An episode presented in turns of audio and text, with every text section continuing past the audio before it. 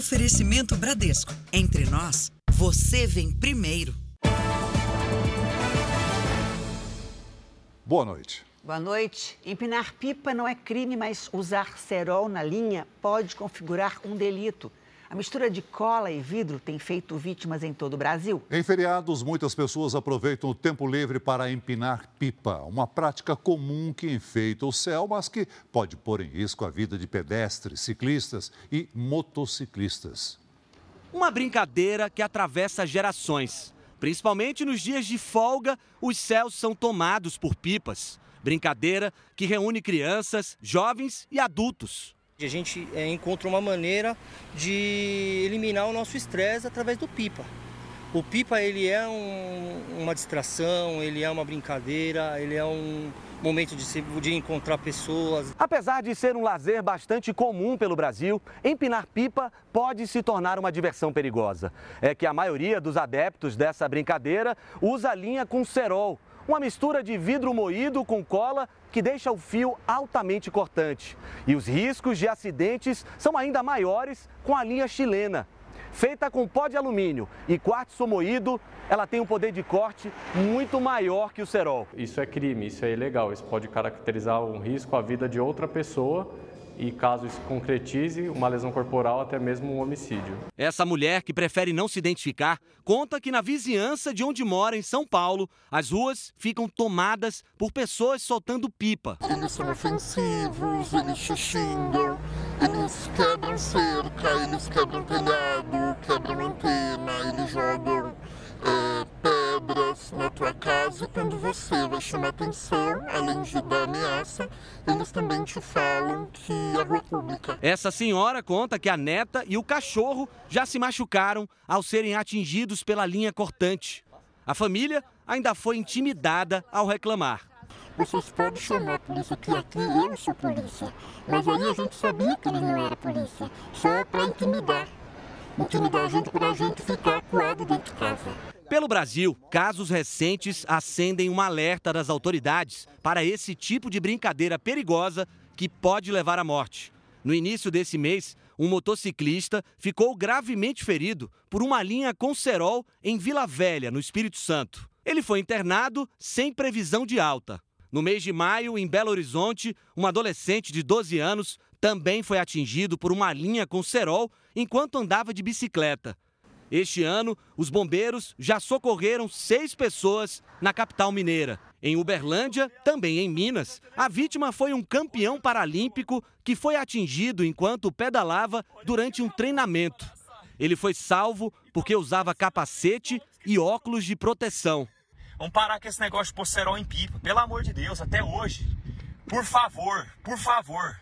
Isso aqui, ó. Veja agora outras notícias do dia. Perícia da Polícia Federal conclui que joias sauditas apreendidas em aeroporto valem 5 milhões de reais. Crime de perseguição na internet cresce em São Paulo no primeiro trimestre do ano.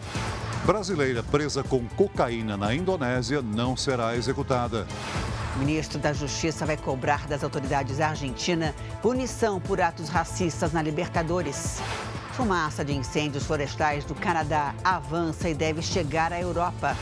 Na série especial, os impactos das turbinas de energia eólica nas comunidades que vivem da pesca.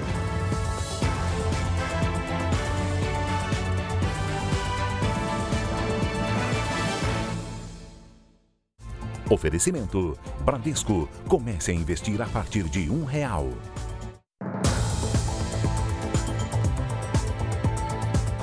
Perseguir alguém virou crime no Brasil há dois anos. Em São Paulo, as denúncias aumentaram no primeiro trimestre deste ano. Os criminosos têm usado as redes sociais e aplicativos de mensagem para importunar as vítimas. Foram meses de angústia e medo me sentia presa, me sentia sufocada, é, eu tinha medo dele fazer algo com a minha mãe. O relacionamento já havia terminado, ah, tá. mas o ex-namorado de Érica não a deixava em então, paz. Aí, além do, dele me procurar pela, pelo, pela rede social, ele me procurava nas academias. Então, o que eu fiz? Para eu cortar o vínculo, eu troquei de academia. Fui para outra academia e nessa outra academia, não sei como, ele me achou. O que aconteceu com a Érica é um típico caso de crime de stalking, palavra em inglês que significa perseguição. Faz dois anos que o Brasil tem uma lei específica para coibir esse tipo de crime, que tem pena prevista de até dois anos de prisão e pagamento de multa. Sempre que alguém perseguir reiteradamente uma pessoa, então é importante que haja essa reiteração, uma vez só não configura perseguição, ameaçando ou a integridade física ou a integridade psicológica da pessoa e perturbando é, a liberdade ou a privacidade da pessoa. Desde que a lei entrou em vigor, foram registradas mais de 20.500 ocorrências de perseguição em São Paulo. Quase 9% desses crimes foram praticados pela internet, principalmente por aplicativos de mensagens.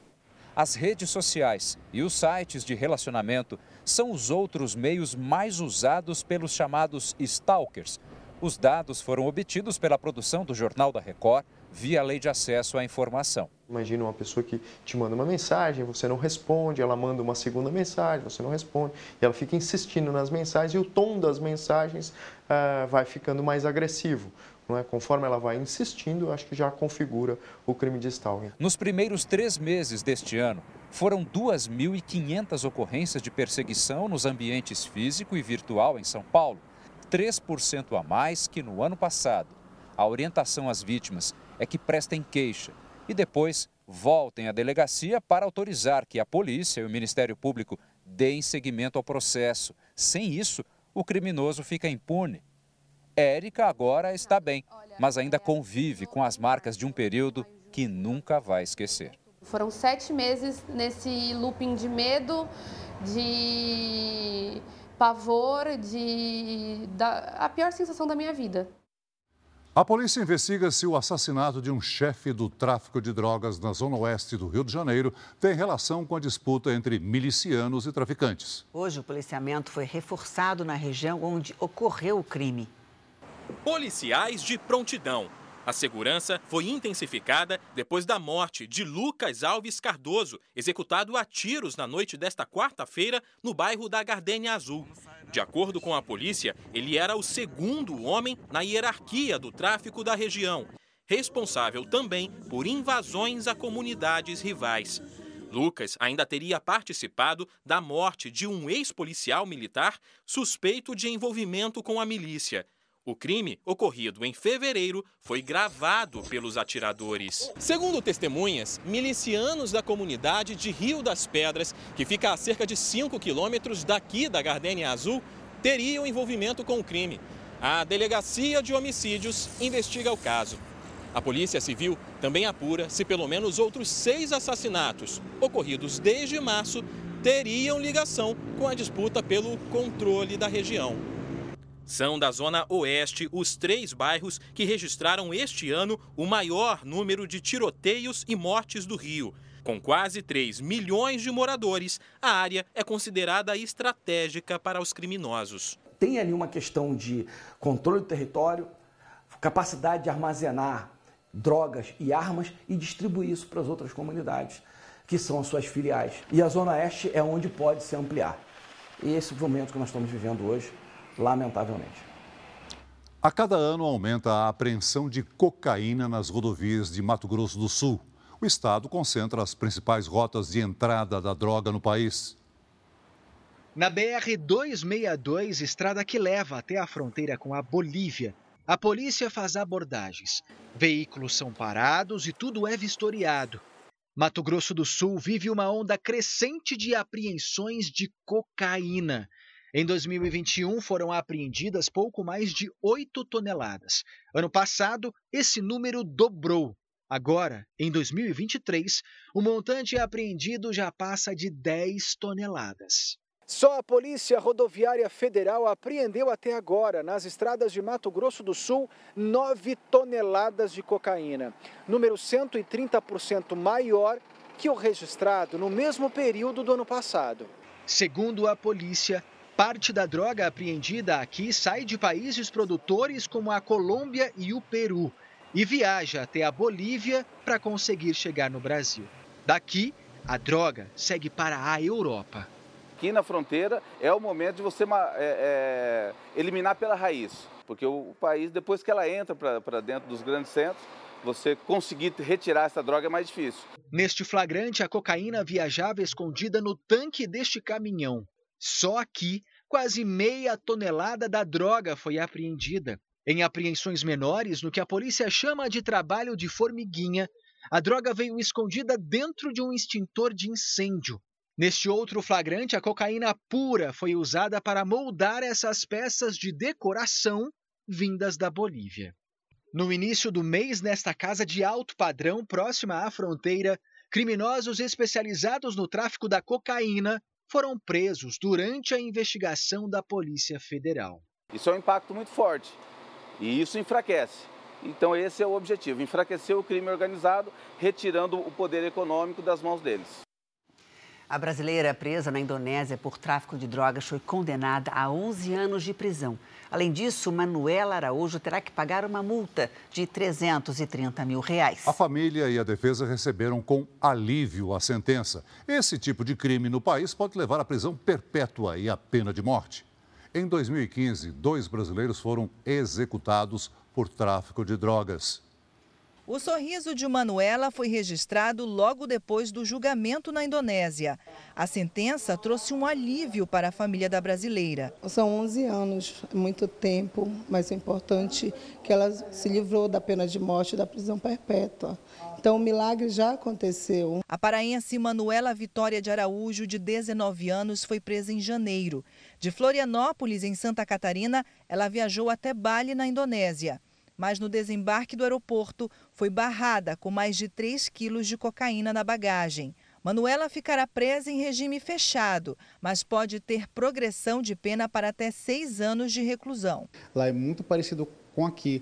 A pena pode ser encurtada para 60% através da bom comportamento carcerário. Além da pena de prisão de 11 anos, a sentença determina que Manuela pague multa de 1 bilhão de rúpias indonésias em até sete dias, o que equivale a 330 mil reais. Caso contrário, ela vai ficar dois anos a mais na cadeia. A família corre contra o tempo para juntar o dinheiro. Em 2015, dois brasileiros condenados à pena de morte na Indonésia foram executados.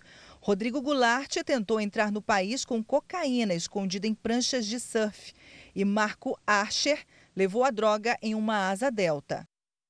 O desaparecimento de um empresário de Minas Gerais mobiliza a polícia do Rio Grande do Sul.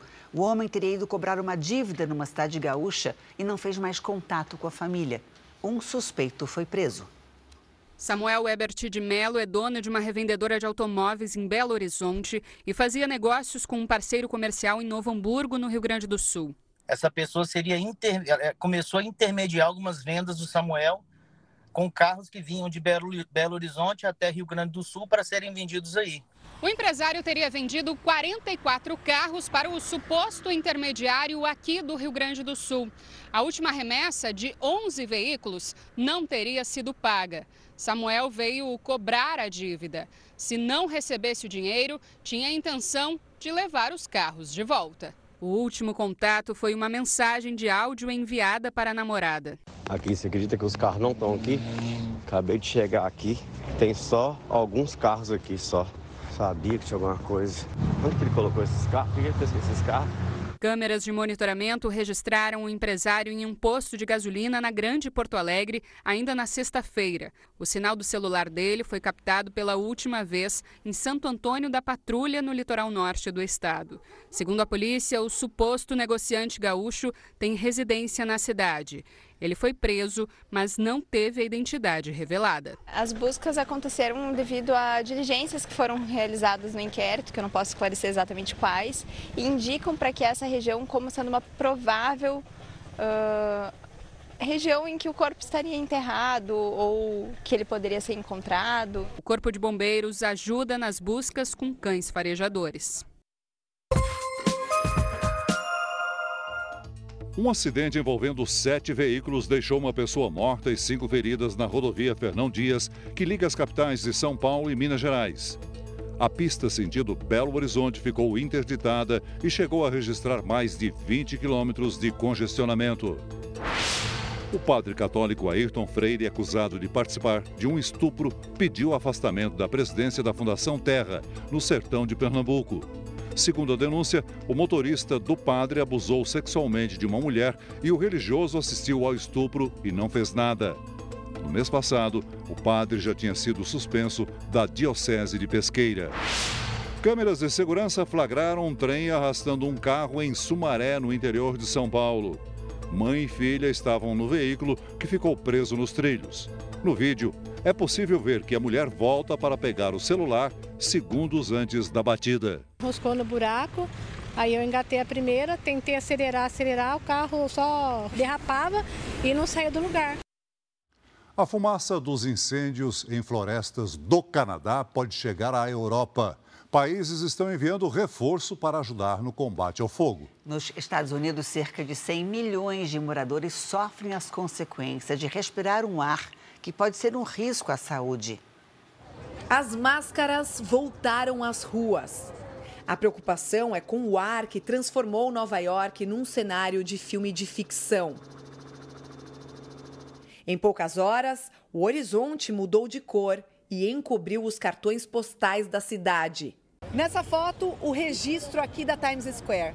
A praça que é o coração de Nova York, tomada pela fumaça densa, cor de laranja. Hoje parece melhor, mas não se engane. Segundo o monitoramento atmosférico dos Estados Unidos, a qualidade do ar no meio dessa tarde ainda é considerada perigosa para a saúde. A recomendação dos médicos é evitar os espaços ao ar livre. Parei com cigarro há 50 anos, mas a poluição provoca uma tosse que é a mesma que eu tinha quando fumava, diz o morador. A cidade chegou a registrar a pior qualidade do ar no mundo. Foi um cenário bem caótico. Por questão de temperatura, respiração, eu que tenho um problema alérgico, na maioria das vezes eu senti coceira na garganta e etc. Com risco elevado, escolas suspenderam as aulas e até musicais foram cancelados. A falta de visibilidade provocou cancelamentos e atrasos nos aeroportos da região. O problema se espalha por três estados americanos e atinge cidades como Washington e Chicago. A fumaça vem dos incêndios florestais no Canadá, que superaram a média das últimas décadas. Em todo o país, são pelo menos 2.200 focos e quase 3 milhões e 800 mil hectares queimados. Mais de 20 mil moradores já foram resgatados. A França e os Estados Unidos mandaram equipes para ajudar no combate às chamas. Cientistas ainda não têm uma explicação para o aumento dos incêndios. O esforço agora é para tentar impedir o avanço da fumaça, que nesta quinta-feira já se aproximava da Europa. O responsável pela barragem que foi destruída na Ucrânia disse que, por conta do vazamento de água, não será possível manter o resfriamento de reatores da usina nuclear de Zaporizhia. Uma equipe das Nações Unidas está no local e já impôs medidas para o consumo mínimo de água para evitar um acidente nuclear. A represa foi destruída e as inundações se estendem por mais de 600 quilômetros quadrados. Moradores estão sendo retirados das áreas alagadas. Em alguns vilarejos, soldados usam drones para entregar garrafas de água às pessoas ilhadas até a chegada das equipes de resgate. O governo ucraniano afirma que três pessoas morreram nas inundações. Moscou fala em pelo menos cinco vítimas. Os dois países trocam acusações sobre quem teria sido o responsável pelo bombardeio. O presidente Volodymyr Zelensky visitou as áreas atingidas e acusou Moscou de atacar regiões alagadas, dificultando o socorro das vítimas. A Rússia não se pronunciou. Um refugiado sírio deixou seis pessoas feridas com uma faca, entre elas quatro crianças num parque infantil na região dos Alpes franceses. Duas estão em estado grave.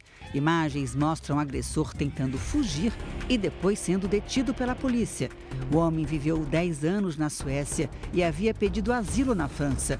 A polícia descarta uma ação terrorista. Um dos maiores vulcões em atividade no mundo, Kilauea, entrou em erupção. Um novo vídeo divulgado hoje mostra intensa atividade vulcânica com lava escorrendo pela cratera principal. O exército israelense demoliu a casa de um palestino suspeito de terrorismo em Ramallah, na Cisjordânia.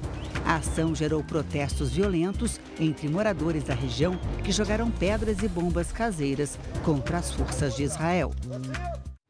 Aqui no Brasil, a Polícia Federal concluiu a perícia no conjunto de joias apreendido com um integrante da comitiva do governo Bolsonaro em outubro de 2021.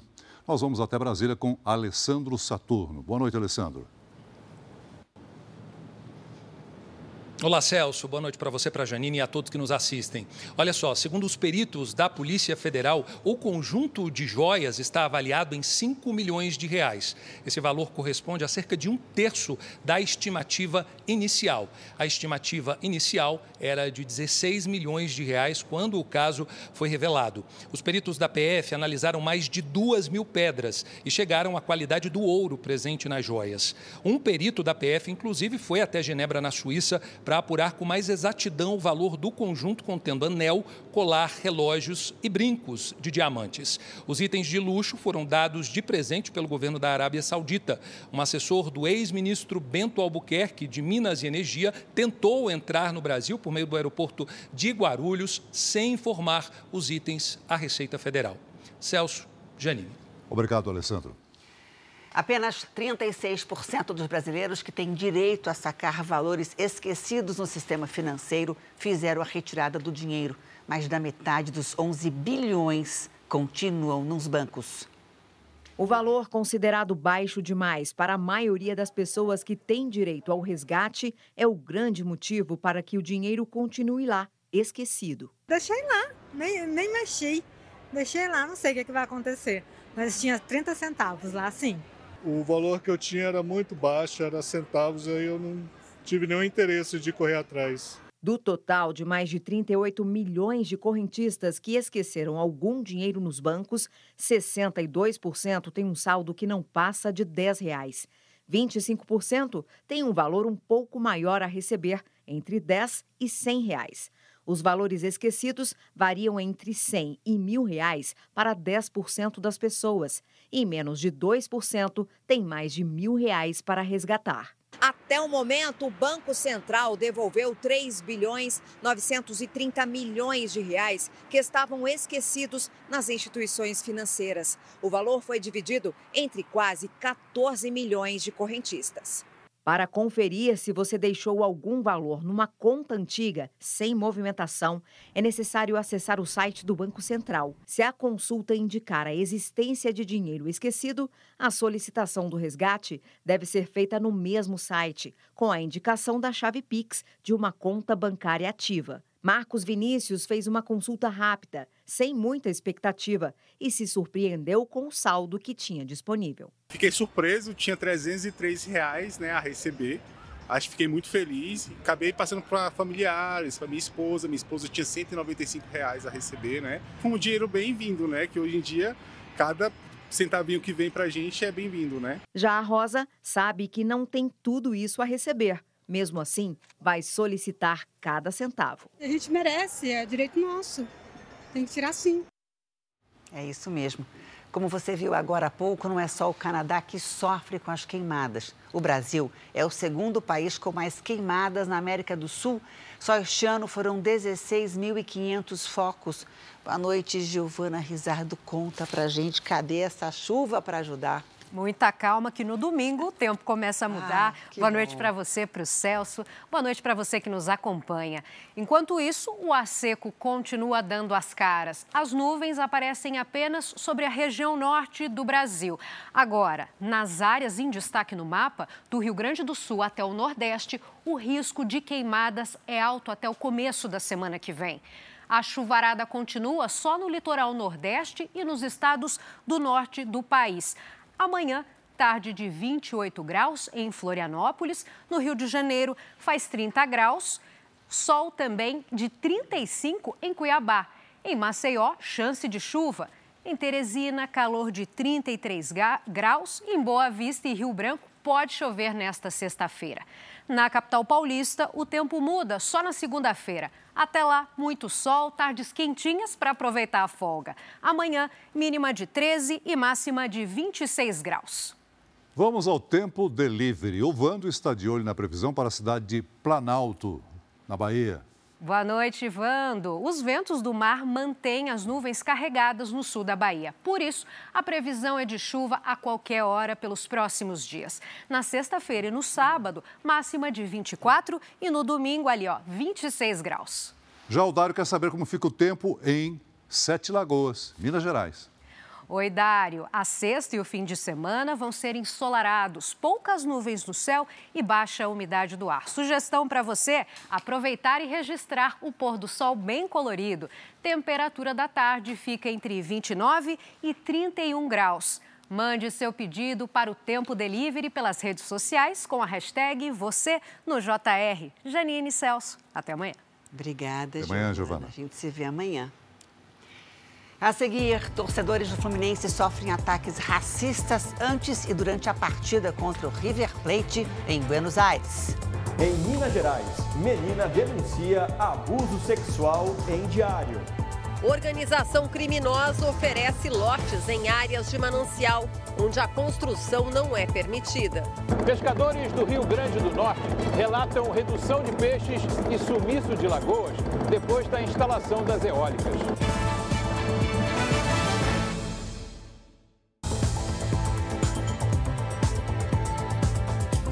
Família que mora numa chácara em Umirim, interior do Ceará, foi assaltada três vezes em menos de um ano. Após o primeiro roubo, câmeras foram instaladas, mas isso não intimidou os criminosos.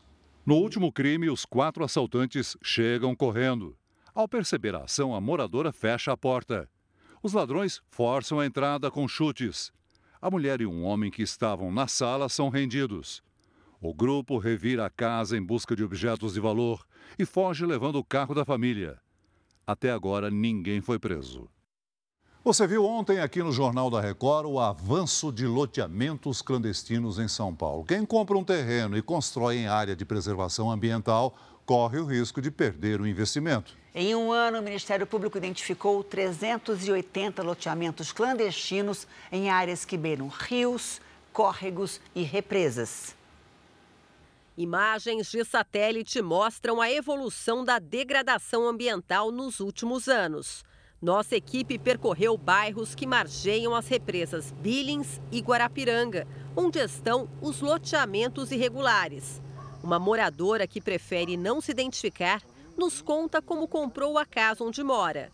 Eu comprei e decidi um contrato de compra venda. Eu fui no cartão e conheci. Eu tô morando aqui. Não tem problema nenhum, não tem problema nenhum. Em um ano, o Ministério Público identificou 380 loteamentos clandestinos em áreas que beiram rios, córregos e represas. Em São Paulo, houve aumento de 950% no número desses loteamentos irregulares nos últimos 10 anos. Aquela área ela não é preservada por capricho do governo.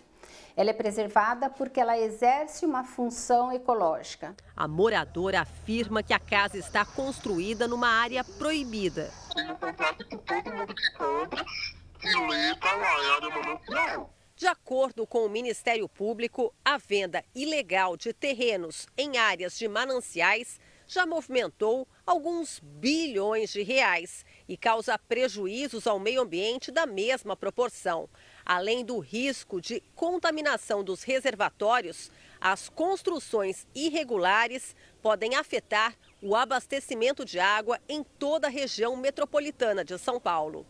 Operações realizadas pela Prefeitura com o apoio da Polícia Militar e da Guarda Civil já resultaram em 400 prisões por suspeita de envolvimento nesse tipo de crime. Por via de regra, são pessoas que movimentam quantias vultosas realmente de dinheiro, quantias expressivas de dinheiro, e essas pessoas normalmente já têm passagem pelos mesmos crimes. Segundo o secretário responsável pela fiscalização dessas áreas, a Prefeitura trabalha em conjunto com o governo federal e o governo estadual, numa força-tarefa para combater os loteamentos irregulares. Muitos fiscais moravam, inclusive, na região em que estavam exercendo a fiscalização e, portanto, se tornavam mais vulneráveis, né? a, a, a, inclusive a repressão por parte dessas organizações. Agora não, com esta ação mais concertada, nós temos condição de agir de maneira impessoal. Em nota, o governo de São Paulo informou que a Polícia Civil atua em parceria com outros órgãos públicos para investigar a ação de criminosos suspeitos de lotear áreas de mananciais. Junho é o mês de conscientização e combate à violência contra os idosos. Neste ano, denúncias de vários tipos de violência contra pessoas com mais de 60 anos aumentaram 50%. O flagrante mostra uma senhora de 65 anos sendo humilhada pela própria nora. Você sabe, eu não tenho dó de você mais. Responde. Além do vídeo, vizinhos do prédio onde a idosa mora, em Santo André, na Grande São Paulo, registraram áudios dos constantes abusos. A senhora não é cuidada. Não quero dentro da minha casa mais. Este homem, que prefere não mostrar o rosto, é um dos vizinhos. Teve um, uma noite que a gente começou a é, escutar os gritos né, de socorro. E aí os vizinhos acabaram entrando no apartamento e foi visto a cena ali, ela sendo enforcada. Essa foi uma das 47 mil denúncias de violência contra idosos registradas no Brasil só nos primeiros cinco meses do ano, um aumento de 57% em relação ao mesmo período de 2022.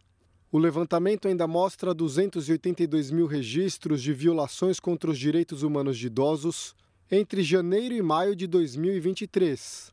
A violência contra idosos vai muito além dos abusos físicos. Pessoas com 60 anos de idade ou mais se tornam vulneráveis à negligência, abandono, exploração financeira e até violência psicológica. E em todos esses casos, o agressor deve ser denunciado. O Estatuto do Idoso diz que se você colocar o idoso em risco, se você maltrata o idoso, se você tira as oportunidades do idoso, se você impede o idoso de, de ir e vir, tudo isso é crime. Para o vizinho que ajudou a resgatar a idosa agredida pela nora, fica o sentimento de indignação. A gente tem mãe, né? Tem vó, e a gente se coloca no lugar. É um sentimento ruim, agonia. Você sabe, eu não tenho dó de você mais. Brasileiros que estão em busca de dupla cidadania denunciam falsas assessorias jurídicas que prometem auxílio para concluir o processo. Menos burocracia em viagens e a possibilidade de morar em países da Europa estão entre os benefícios desejados por quem quer tirar a cidadania portuguesa. O direito concedido a filhos e netos de portugueses tem atraído cada vez mais brasileiros. O dado mais recente é de 2021, quando quase 49 mil pessoas conseguiram a dupla cidadania. Por causa do grande número de pedidos, hoje a espera pela concessão da cidadania portuguesa pode passar de um ano. Para tentar agilizar a entrega do documento, vários brasileiros buscam empresas especializadas em intermediar o processo, mas muitas vezes acabam vítimas de estelionatários. Foi o que aconteceu com esta mulher que não quer mostrar o rosto e a irmã dela. Cada uma pagou cerca de dois mil reais para uma suposta assessora jurídica que, depois de muitas desculpas, sumiu. Eu questionava muito, eu pedia muito o número do processo, que ela nunca passou para nós o número do processo. A vítima também tem medo que os estelionatários utilizem os documentos dela para aplicar outros golpes, mesmo depois de já ter registrado o boletim de ocorrência. Esse especialista explica como escapar de situações como essa buscar os órgãos oficiais. Os consulados, eles têm como orientar e lá você já consegue ter pelo menos o indício das informações se você pode realmente ter a cidadania ou não. E, se possível, sempre buscar alguém que já conseguiu a cidadania e perguntar com quem que ela fez. Especialistas também recomendam procurar saber se a empresa que oferece o serviço foi alvo de reclamações. O ideal é marcar uma reunião presencial antes de fazer qualquer pagamento. Tive um sonho de, de de, de, poder viajar, sair com a minha filha. Não tem essa, essa dupla cidadania, fica seis meses, tem que voltar. Ela simplesmente ela destruiu os sonhos que a gente tinha. O ministro da Justiça, Flávio Dino, afirmou hoje que vai pedir que autoridades da Argentina punam os homens que foram gravados imitando macacos para ofender torcedores do Fluminense. O ato racista ocorreu antes e durante a partida contra o River Plate, em Buenos Aires. O flagrante foi feito por brasileiros que foram à Argentina assistir ao jogo da Copa Libertadores. Nos vídeos, é possível ver torcedores do River Plate imitando macacos. O ato racista foi registrado no trajeto dos torcedores até o estádio e continuou durante a partida, que acabou com derrota do Fluminense por 2 a 0. Após o jogo, o técnico Fernando Diniz cobrou providências da Confederação Sul-Americana de Futebol. E a Comembol, que gosta de fazer controle de tantas as coisas, é uma coisa que tem que tomar atitude em relação a isso. Não pode acontecer. Em uma rede social, o ministro da Justiça e Segurança Pública, Flávio Dino, classificou o episódio como inaceitável e disse que vai solicitar a atuação das autoridades argentinas. Nesta semana, outros argentinos também fizeram ataques racistas contra torcedores do Santos na Vila Belmiro, pela Copa Sul-Americana. No Rio de Janeiro, a Assembleia Legislativa aprovou esta semana, por unanimidade, a Lei Vinícius Júnior. Para entrar em vigor, o texto precisa ser sancionado pelo governador Cláudio Castro. O projeto prevê que qualquer denúncia de racismo nos estádios do estado do Rio de Janeiro seja diretamente encaminhada para o Ministério Público ou para a Defensoria. A lei também vai tornar obrigatória a exibição de campanhas educativas no intervalo das partidas.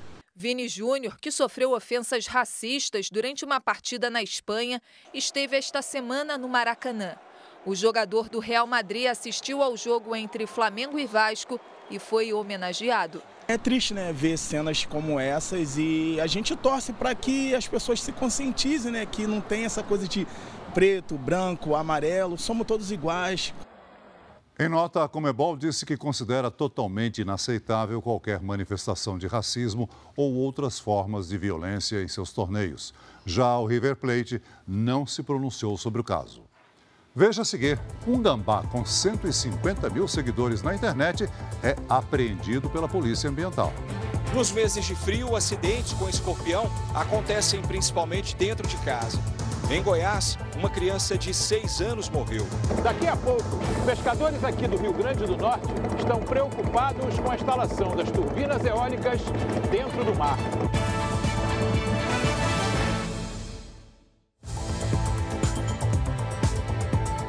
Uma menina de 9 anos que era abusada pelo pai em Vespasiano, na Grande Belo Horizonte, denunciou o crime num diário secreto. As mensagens só podem ser lidas com o uso de uma caneta especial. As palavras escritas pela menina de 9 anos revelaram o abuso cometido pelo próprio pai. Foi em um diário como este, vendido em livrarias, que a menina escreveu que tinha sido abusada pelo pai. A mensagem foi lida pela mãe após a criança revelar que nele havia um segredo. As palavras escritas nas folhas são invisíveis e só podem ser lidas com o uso desta caneta especial e com uma lanterna, que ilumina o que está escrito. Após ler o diário, a mãe conversou com a filha. O olhinho encheu de água e disse: oh, Mãe, eu não posso contar, porque se eu contar, meu pai pode ser preso. E ela aos poucos foi contando e relatando é, todo o ocorrido, coisas absurdas que ela contou que o pai havia feito com ela.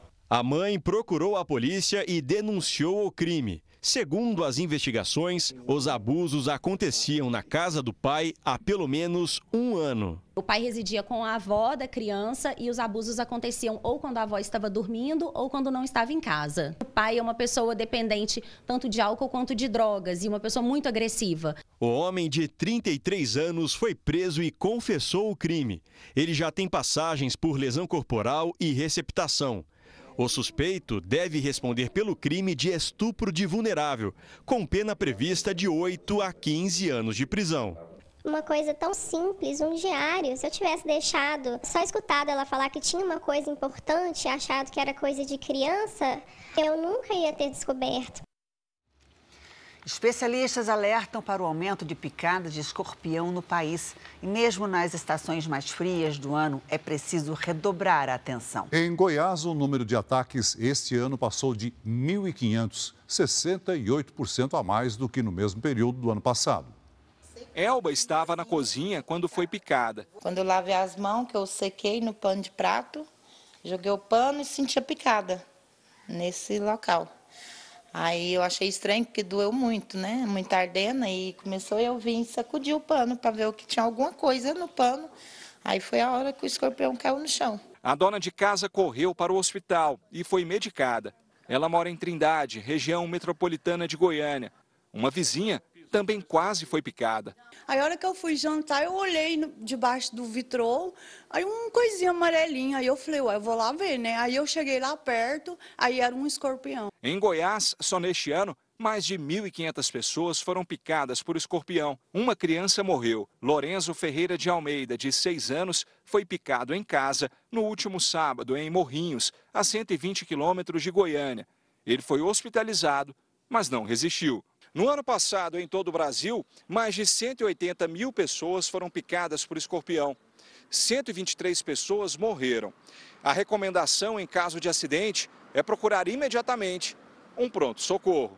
O escorpião tem hábitos noturnos, não gosta do frio e procura se esconder em lugares úmidos e escuros. Nós indicamos a detetização no combate aos outros animais que servem de alimento. A barata, o grilo, essas coisas é importante manter a casa detetizada, porque se o animal não encontrar alimento, ele não vai encontrar abrigo, ele não vai se sentir protegido ali, ele vai ser desalojado. A família toda da Elba está mais atenta. Roupa eu sempre estou sacudindo. Meu marido também deu uma busca na casa, redou, redou sofá, olhou debaixo das camas. Sempre que eu vou, eu falo pro meu menino, falo, vai banhar, você sacode, bate o sapato antes de colocar no pé, toalha. No Rio Grande do Sul, um gambá criado como animal de estimação e com 150 mil seguidores nas redes sociais foi apreendido pela Polícia Ambiental. Os militares levaram o animal após receberem uma denúncia de maus tratos. O gambá que recebeu o nome de Emílio é criado no quintal da casa de uma técnica de enfermagem em Montenegro, cidade que fica a 55 quilômetros de Porto Alegre. Segundo a polícia, a alimentação dada ao animal não era adequada para a espécie e a tutora não tinha licença para a criação de animal silvestre. Xanacris Braga cuida do gambá, que tem um ano e sete meses, desde quando ele era um filhote, e compartilhava a rotina do bichinho nas redes sociais, que tem quase 150 mil seguidores. Xanacris entrou com um pedido de guarda e criou uma petição para tentar a devolução do animal. O gambá Emílio foi levado para o Núcleo de Conservação e Reabilitação de Animais da Universidade Federal do Rio Grande do Sul.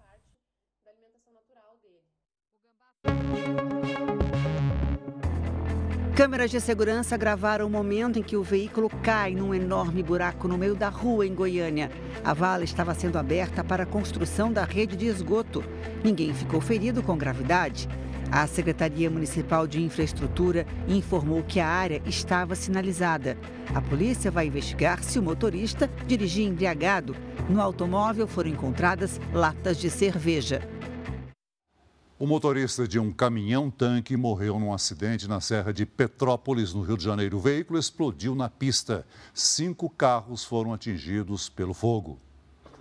O caminhão tombou na BR-040. O veículo transportava combustível que se espalhou pela pista.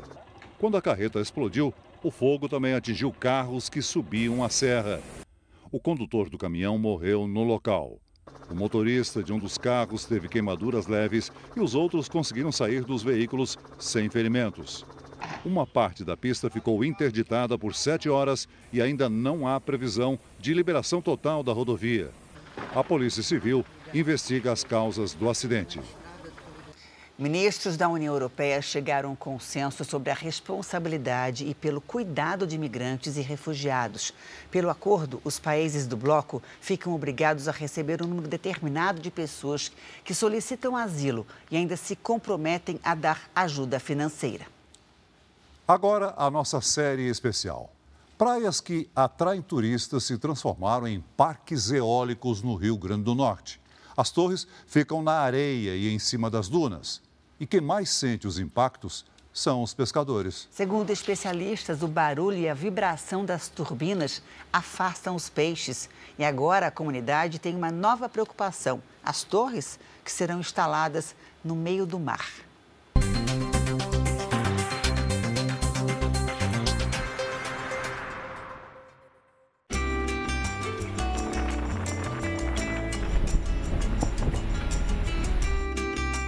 O litoral do Rio Grande do Norte é um dos mais conhecidos do Brasil. quase 400 quilômetros de extensão, com praias que são muito procuradas pelos turistas. Mas de uns anos para cá, o visual simples de areia e mar foi sendo alterado. No início do século XXI, o estado recebeu as primeiras torres eólicas bem perto do oceano. Em vários pontos do litoral, elas se incorporaram à paisagem. Os turistas que andam por essas bandas acham o visual bonito, mas quem mora aqui e depende da pesca para viver, não tem a mesma opinião. Antigamente você chegava aqui com 200, 300 quilos de peixe e hoje, aí vezes até 100 quilos de peixe. Tem diminuído esse pescado devido ao ruído, pois precisa de silêncio para poder o peixe encostar na praia, né? O Brasil está entre os cinco principais mercados do mundo para novas instalações de aerogeradores. A eólica é uma importante fonte de energia limpa e renovável. Mas as torres já provocam impactos nas dunas dos municípios de Galos, Galinhos e na comunidade de Enxu Queimado, no Rio Grande do Norte. As dunas precisam de proteção. Embaixo das dunas existe lençol freático e, e as dunas ela servem para proteger as cidades. Ela, ela tem um objetivo. Galinhos, os parques já mudaram. Houve soterramento de lagoas intradunares, houve recorte das dunas, né? O principal problema são os impactos cumulativos, né? Porque eles exatamente eles alteram toda uma dinâmica ambiental, né, que vai interferir na segurança hídrica, na segurança alimentar. Os pescadores já sentem essas mudanças na natureza e vivem apreensivos. O pessoal da eólica mexe na areia, nas dunas, e a, areia está vindo para dentro do rio. Aí está tá prejudicando. O rio ao qual a Marli se refere, o Aratuá, é na verdade um braço do mar que avança sobre a península, onde estão as cidades de Galos e Galinhos. É um berço para espécies que se desenvolvem na região e também uma fonte de tainha para os pescadores.